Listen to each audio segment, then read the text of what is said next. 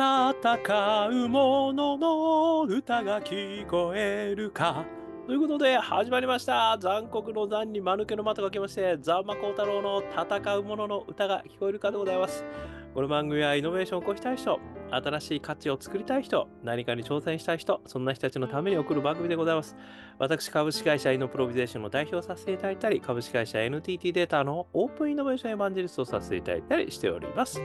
さてさて、本日はですね、2024年、2月10日、えーといったところでございますけれども、えー今日はですね、あのテイラー・スウィフトさんのお話をさせていただきたいと思ってます。テイラー・スウィフトですが、テイラーってちょっとね、日本人っぽいですかな？えーということで、あのー今ね、まさに東京ドーム4日間連続ですよ、皆さん。ね、ということで、私もですね、あの、なんとか関東が、あの、チケットを 取ることできましてですね、あの、行かせていただきました。ね、もうね、ほんと感動の連続、もう素晴らしかったんですよね。しかも3時間15分か20分、もうやり続けですからね。もうなんて素敵な、あの、サービス精神なんだろう。で、なんてファンのことを思ってるんだろう。本当ね、私はもうつくづくそう思って、もう泣きながら見てましたけれども、今日はですね、えーそのテイラー・スウィフトさんの、あの、まあ、なぜこんなすごいのかと。ね、タイムズ紙の、あの、表紙になってしまった、えーアーティストとして初みたいなね、えーなんでこんなすごいのかといったところの秘密をですね、ちょっと探りたいなと思って、まあいろんなあの資料をですね、ちょっと見させていただいたりなんかしたんですけれども、まあその中からですね、あのニューヨーク大学の卒業生へのスピーチ、こちらの方にですね、あの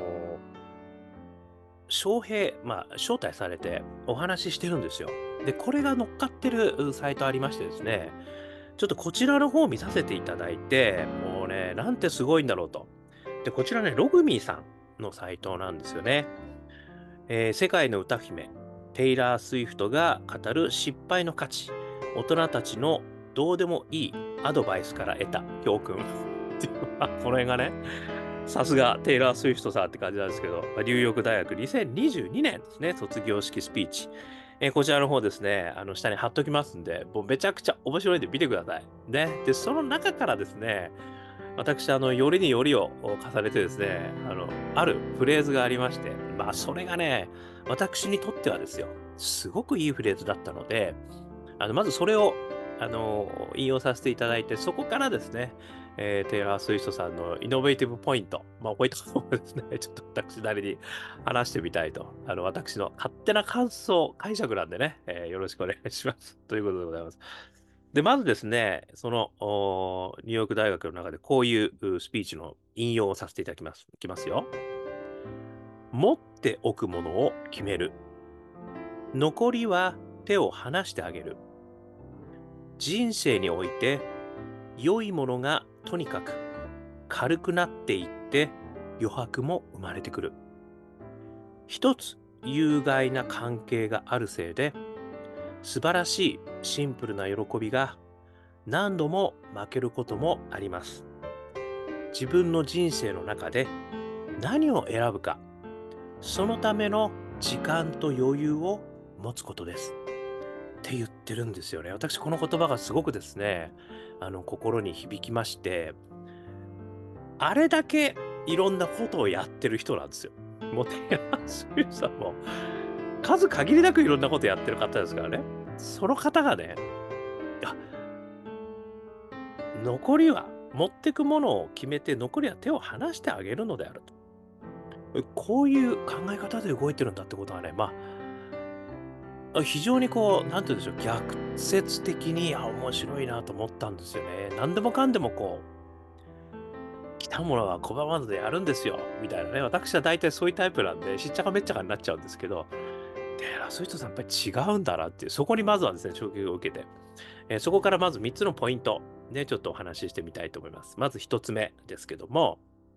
一番大切なものは何かってことを考えてんだなってことなんですよね。あのね、あの、テイラー・スウィさんのいろんなインタビュー見ると、自分でね、書いてないんじゃないかみたいなことが、えー揶揄されて、で、それで、えー、自分でソングライティングをして、全曲ソングライティングのアルバムを作ったりですね。あとはまあ、今やってるライブにしてもですね、あの、もちろん楽器での演奏、ギターもやるし、ピアノもやるし、で、えー、ダンスもめちゃくちゃかっこいいわけですよね。ものすごい、そして舞台衣装、そしてスタイリッシュ。またですね、あの、これ音楽業界の中ではかなり有名な話なんですけど、あの、契約関係をですね、あの、かなり大胆に革新してると言われてるんですよね。例えばその Apple Music に対、Apple Music の無料配信期間で無料でね、配信するのは、あの、私は、あなんだっけな、iPhone を無料で購入したりはしないとかってなんか言ってですね そういう改革をしたりね、契約をね、全部見直したりしてるんですよ。まあ、あとはね、俳優もやったりしてますからね。あと、あの、私生活もかなり、あの、いろんなところでこうパパラッチされたりしてますよね。という意味でね、もう何でもかんでもこなしてるように見えるんですよね。ところがね、まずはその一番大切なものには何かってことを、あの、きちっとこう選んでるんだなっっていうことがね、で、それがすごい大事なことなんですねってことをですね、まずは一つ、私はこう学んだっていうことですよね。で、二つ目はですね、そこから、その他のものをこう手を離してあげることよって言ってくれてるんですよね。残りは手を離してあげることだと。で、それによって人生がすごく軽くなっていくと、良いことが軽くなっていくっていう話いただいてるんですけど、これについて言うと、あの、なかなか、あの、やりたいことを絞ってもですね、やっぱりこれが一番だなとか思っても、あの、こう、手放せないものってたくさんあるんですよね。まあ、あの、私の頭の中もですね、そういう意味じゃ、いろんなこと、やりたいことで、こう、こんがらがってるし、あとは、まあ、私の部屋に置いても ね、ある意味ですよ。そんなゴミ屋敷じゃないですよ。ゴミ屋敷じゃないけども、まあ、雑然としてるわけですよね。いい意味で。みたいな。というところをね、考えるとですよ。この、やっぱり手放すっていう、この勇気なのかなっていうふうに私は思うんですよね。まあ、こんまりさんがね、あの、ときめきのあの魔法、ね、あれは私もね、すごい、あの大好きで読みましたし、あのビデオとかもね、なんか見ましたけど、なかなかあの難しいな 全部にときめいちゃう場合はどうしたらいいですか？みたいな、なっちゃうわけですよねなかなかね、やっぱ難しい。でもね、やっぱりその手を離すことによって、あの、まあ、それでいいものが、あの、すごく光り輝くのであると。良いものに対してその余白が軽くなる良いものは良いことが軽くなるって言ってるってこの表現がね私はすごくあのー、あ素敵だなというふうに思ったんですよねそして余白が生まれるとだからこれこういう考え方をですねやっぱりあのする、えー、ためにはそのかなりな勇気が必要なんですよね。まあ自分のものをしてるという小さいことからですよ。あの、まあ、テイラー・スウィットさんにおいてはね、あの、まあ、自分のその生活自身を歌詞にしてるんですよね。で、これも結構有名な話で、あの、恋人と別れた、あの、お話を、まあ、見方によってリベンジ的にですね、赤裸々にこう出すみたいなこともあるわけですよね。で、それが、あの、まさにその同年代の女性のですね、あの、ものすごい心を打つということで、まあ、今回のあの、コンサートにおいてもですね、あの、女性のトイレですね。ものすごい行列になってました。で、男性トイレは全く行列がなかったです。というところから見ると、やっぱりね、女性ファンが圧倒的に多いってことなんですよね。だやっぱりその、女性自身の心、しかも自分の心をね、赤裸々に出すってことは、めちゃくちゃこう、バッシングされるんですよね。で、いろいろ批判もされる。あの、前、確か桑田佳祐さんが、歌の歌詞を書くことなんて自分のうんちを晒すようなもんだって言ってましたけど、まあやっぱりね、その自分、しかも自分のことを書くってめちゃくちゃ勇気がいると思うんですよね。でもそれをこう、あえてやるっていうことですね。で、それは、先日お話したジョニー・ミッチェルさんの話もすごく通じるなと思っていて、ある意味ですね、あの、じやっぱりその本当の心をあの表すためには、もう自分の心の中をさらけ出すと。それこそが本当の感情の動きをね、もう表現することができる手段なのであると。いうふうにね、ジョニー・ミッチェルさんもこの間言ってましたけど、やっぱりそういうことをあのあえてやると。いうことで、あの本当にこう、本当の女性の気持ちっていうことを、まあ、ある意味こう、サポートしていくっていうんですかね、そこに寄り添うっていうんですかね、そういうことができると。で、そのためには、もう自分が批判されるとか、ある意味その自分の私生活みたいなところまでね、覗かれるような感じになるわけですよね。でもそれでも、それを貫いていくっていう勇気。私はとてつもないんだろうなっていう。まあ、これはおそらくもうパッションから来てると思うんですけどね。まあ、そういうことをですね、まずこれには、まあ、2つ目としては、やっぱこの手を離すという勇気ですよね。捨てるという勇気。これがまあ2つ目ですね。そして3つ目なんですけれども、それによって時間と余裕とグッドサイクルができるっていうことですよね。だから、ある意味その、ね、こう、何でもかんでもこう、やりたい。ね、何でもかんでもこう、やった方がね、いろんなことができそうに思えるんだけども、実は絞らないとできないよっていう、まあこれはね、あの、逆説的なんだけども、やっぱりそういうことなんですねっていうのがね、すごくよく分かったんですよね。だからこのテイラー・スウィフトさんがもう、ありとあらゆることをね、やってるように見えるけれども、でも、それは実は自分がこうシンプルにやるべきことをあの着実にやってるっていう、まあ、それの積み重ねがこういう結果になってるんだなってことをですね、私は改めて、あの、勉強になったというお話でした。で、やっぱりね、この時間と余裕があるからそれができるのか、それともそれを捨てるからこそ時間と余裕ができるのか、これはもうね、あの、鶏と卵みたいな話にはなるとは思うんですよね。もうそんなこと言ったら、だって忙しくてさ、もうそんなこと考えてられないし、みたいなこともある。これもね、やっぱあるんですよね。でもやっぱりそこがね、やっぱり違うんだなっていうことをですね、私は、あの、のテイラー・スウィフトさんから、あの、思ったなというところですよね。あの、まあ、ある意味ですね、その自分の歌詞を赤裸々にする、まあ、もしくはこう、一つにこう絞っていくっていうことは、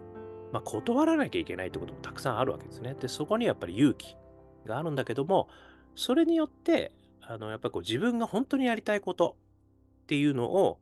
あの、まあ、余白を持って、えー、集中してやることができる。で、それこそがある意味ね、自分の幸せにこう結びつく道なんだよってことをね、まあ、教えてくれてるのかなというふうに、えー、思いました。ね、確かに、その、まあ、ある意味、なんかこう、ネガティブパワーってすごい強いじゃないですか。だからネガティブパワーがもう一つでもあると、あもうそれにかなりこう全神経をね、集中されてしまうってこともありますよね。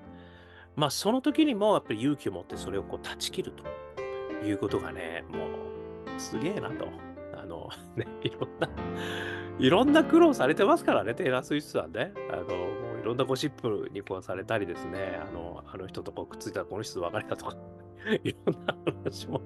あるじゃないですか。ね。あの、スピーチの最中にね、ちょっと誰か入ってきて、あの、いろいろ言われてしまったとかね。まあこういうのもね、いろいろこうニュース見てるとね、すごい、もうすげえ苦労してるなっていうふうにちょっと思うんですけど、まあそういったところをですね、あの、やってきた人なんだな。まあある意味その、自分のね、信念、勇気、まあこれに従って生きてる人なんだなっていうふうに、まあ思ったということでしたね。で、あの、まあですね、この間のね、あの、グラミー賞でもですね、あの、彼女こう、立ち上がって拍手してるんですよね。もうすべてのミュージシャンに対して、あの、すべてのミュージシャンの演奏に対してですよ。で、それがこう、たまにピュンピュンピュンって抜かれるんだけど、一人で立ち上がってこうやって拍手してるんですよ。もう演奏してる方に。もうね、ああいう姿を見ても、まあわかりませんよ。会ったこともないからね。知らないんですけど、なんか人柄がにじみ出てるような、ね、気がしたなっていう、まあそういったところもやっぱりあるんですよね。で、あの、まあ、ウィキペディアとか見させていただくとですね、あの、9歳の頃にね、あの、ミュージカルに出会って、そして、えー、11歳の時に、あの、カントリーの名所ですね、ナッシュビルっていうところなんですけど、まあ、そこに家族で引っ越してるんですよね。だからその、まあ、家族のサポートもすごいんですよね。でもやっぱりその、まだ9歳の時にミュージカルを見て、そしていろんなもう舞台とかにももう出まくってたらしいんですよね。で、それがやっぱりね、あの、一つはね、あの、イノベーター3つのフレームで言うともうパッションですね。これもう大好きパッション。間違いない大好きパッション。もう歌大好きパッションから始まってるんですよね。そしてそれがもう家族というね、こう仲間のですね、このサポートを受けてるわけですよ。で、さらにはですね、あの、彼女のね、あの、ファンの皆さんはスイフターって言われてるらしいんですけど、あの、まあ、さっきお話しした通りね、やっぱりその同年代の、まあ、女性の方がですね、すごく多いんじゃないかと。私、今回、その、コンサート行った時も、あの、本当女性多かったし、かつですね、あの、海外の方がめちゃくちゃ多かったんですよ。ほとんど海外の方でした、私の周り。もう、日本語ほとんど聞こえなかったです。だからもうめちゃくちゃ盛り上がって、ま、またからってわけじゃないんだけど、まあ、女性の方がね、しかも多かった。ということを考えると、そのスイフターの方々はおそらくですよ、海外一緒に回回ってんでしょうねっていう。まあね、日本のあのチケットの料金が少し安かったっていう話もどうやらあるらしいんですけどね、まあ、あの変動、変動制でね、海外は変動制でチケット料金をやっていて、まあ高いところはものすごいこう値がついてるっていう話もあのあるらしいということも聞いてますけども、でもね、わざわざ日本に来てね、あの、まあ、あの、取りにくいチケット取ってるわけですよ。だからおそらくそのスイフターの方々っていうのはめちゃくちゃあの好きなんですよね。だからもう、私あの、耳がね、ちょっともう本当やられるかと思いました。みんなの歓声で。時々ヘッドホンかぶったんです、こうやって。やべえと思って耳潰れるかもしれないと。それくらい叫んでんですよ、みんなすっごい。この辺で。耳こもるこれと思って、やばいと思って、あの、ヘッドホンかけたんですよ。それぐらいですね、熱狂してんですよ、みんな。と いうことでね。という意味で、こうイノベーター3つのフレームで言うとね、2つ目のこの仲間っていうのは、これもうね、圧倒的なスイフターがいるわけですよ。やっぱりそれも自分の心をこうさらけ出すことによって、しかもいろんなこう困難に立ち向かっている。あとは、あの、さっきの、ね、契約条件の話もありましたけど、た確かユニバーサルレコードと契約するときに、Spotify の、えーえー保有株式をね、アーティストにこう還元するかしないかみたいな、それは別に、あの、彼女だけじゃないですよ。他のミュージシャン全体の話なんですよ。で、それを契約するときに、その Spotify の株式を、あの、きちっとアーティストに配分することみたいなことを、その自分の契約の条件として言ってたっていうんですよ。で、それめちゃくちゃでかい条件で言ってたって言うんですよ。だから、あの、結構ね、やっぱり、まあ、一部の人しかもう儲かんないわけじゃないですか、もうミュージシャンの人なんて。だからそういう人たちにちゃんと還元してくれということをですね、条件に入れてたということなんで、自分のことだけじゃないんですよね。あの、それもね、ある意味そのミュージシャン仲間からも、あの、信頼される、あの、ポイントですよね。だから、まあ仲間としてはもちろんね、ナッシュビルに来てくれた家族、そこから一緒にやってくれたスタッフもいるし、そして、あの、共感してくれるスイフターの皆さん、そしてミュージシャン。もうこういった人たちがね、みんな仲間なんですよ。だからみんな、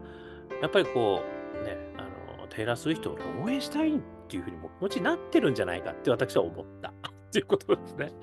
そして3つ目、大義ですよ。ね、だからその大義は、ある意味そういったところから考えても自分だけじゃないんですよね。だか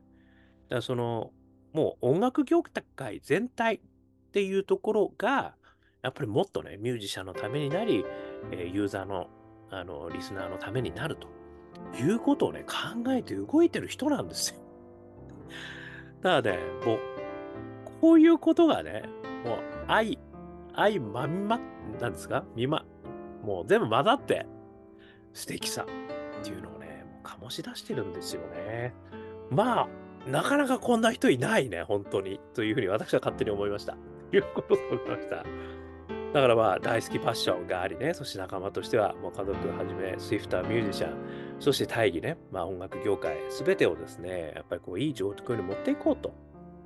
いうことがね、もうにじみ出ている。すごい。まあ、ある意味現代の、いや、まだあの別にあれですけど、あのね、ジョニー・ミッチェル。ジョニー・ミッチェルさんまだいますよ。いますけど、ね、さらに、さらなるジョジジョニー・ミッチェル状態って私は思った。ということですね。で、それの根本には、あの、やっぱりシンプルにしていくと。ね、やっぱりいろんなことを言われてるから、だからなおさらなのかもしれませんね。とにかく、やっぱりこう自分がやることをシンプルにしていく。で、その他のことは捨てていくと。手放してあげるっていうふうに表現してますね。まあ、このことがね、やっぱりそういった中でもめ、めちゃくちゃもう大変な業界の中でも、あのー、素敵に生きていく方法っていうんですかね。なんかもう本当に、もう素敵すぎてね、あの、まあ、またあの映画も見に行きたいなというもう思ってるという私でございます。ということで、えー、もうね、本当に感動のステージでした。もうすごかった。もうちょっとこんなステージ見られないと思う、今後。もうだってもう衣装からもう毎回衣装変えるし、もうセットすごいし、ダンサーもすごいし、しかもギター、ピアノ、もうね、とにかくすごかったです。ということで、